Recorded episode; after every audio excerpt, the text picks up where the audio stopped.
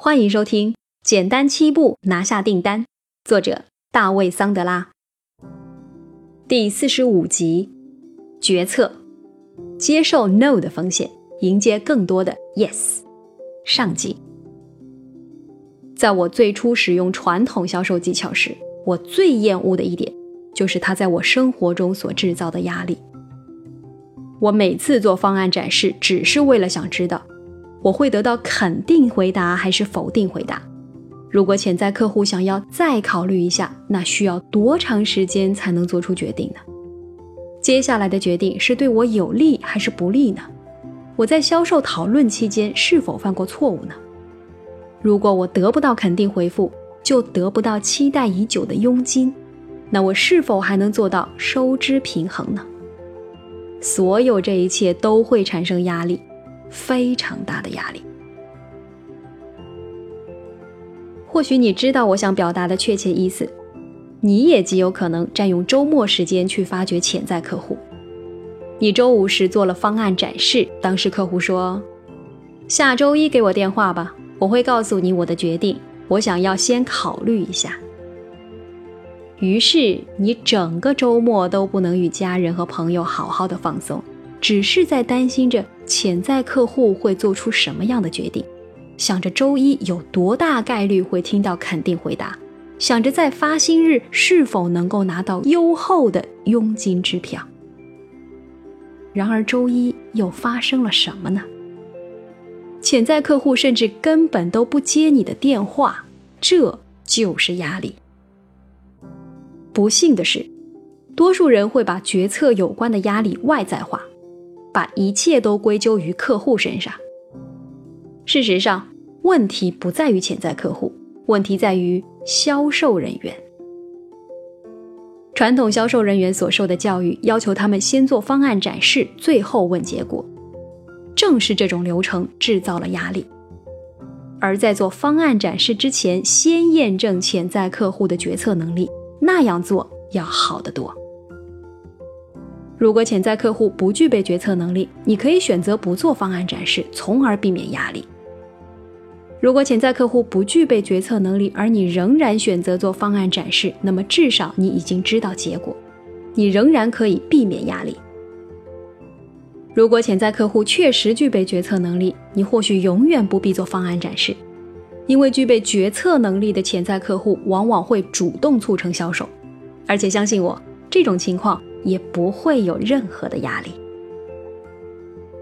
顺便说一下，有必要强调一下，我这些知识不是在象牙塔中学到的，也不是短短一周时间就掌握了的。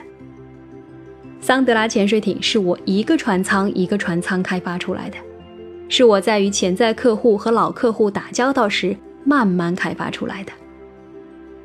每当我在销售过程中遇到困扰我的问题，我就对他展开分析，以期找出解决他的办法。潜在客户说：“我想要再考虑考虑。”的回答真的让我感到很困扰。我最终发现，只要拒绝接受它，就可以解决了。正是在那时，我开发了潜水艇的决策船舱。也正是从那时候起，我的销售体验中就没有了“压力”这个词。对于潜在客户对我说“是”，当然没有问题，我也可以接受潜在客户对我说“不”。但对于“我要再考虑考虑”这样的答复，是我不能容忍的。如果你愿意冒着得到否定答复的风险，你会比过去听到更多的否定答复。但好消息是，你也会得到同样多的肯定答复，并且你不会接受“我再考虑考虑”这样的答复。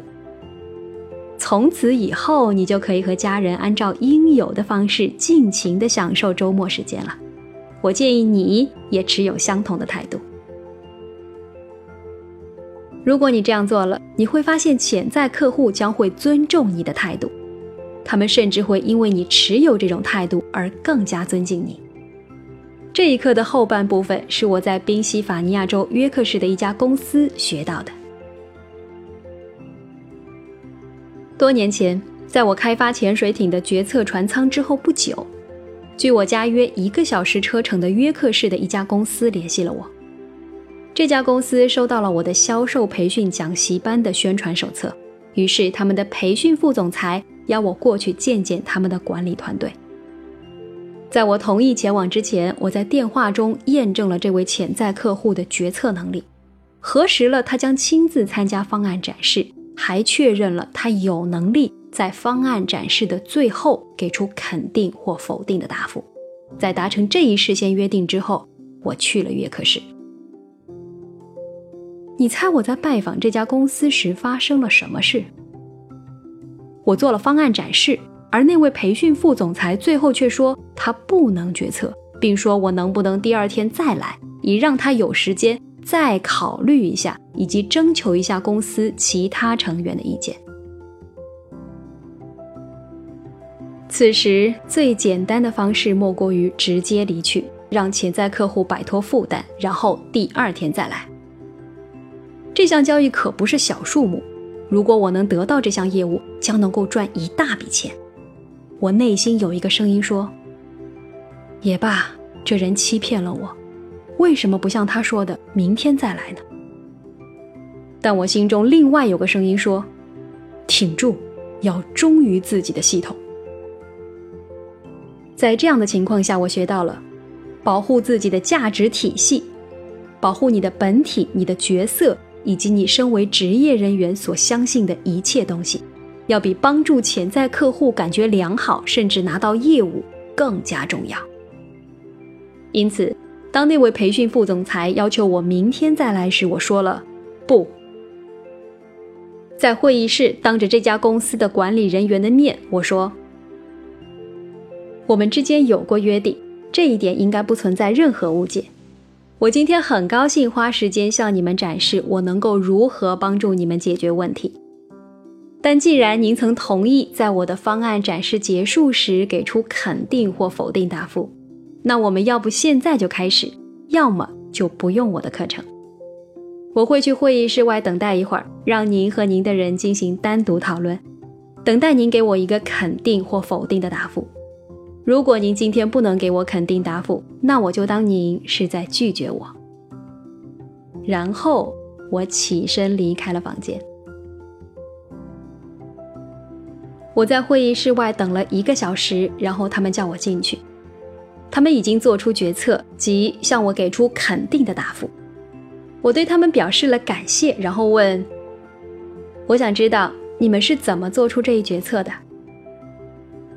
那位培训副总裁回到黑板处，向我展示了他们采用传统的本富兰克林说服法。他们在黑板的一侧列出了他们应该购买我课程的所有原因，同时在黑板的另一侧列出了不应该购买的所有原因。应该购买的原因有十二个，不应该购买的原因有十一个。而正是那第十二个原因，让他们决定购买我的课程。这个原因就是。因为他忠于自己的体系，他不会让我们失望。感谢收听《简单七步拿下订单》，作者大卫·桑德拉。欢迎继续收听。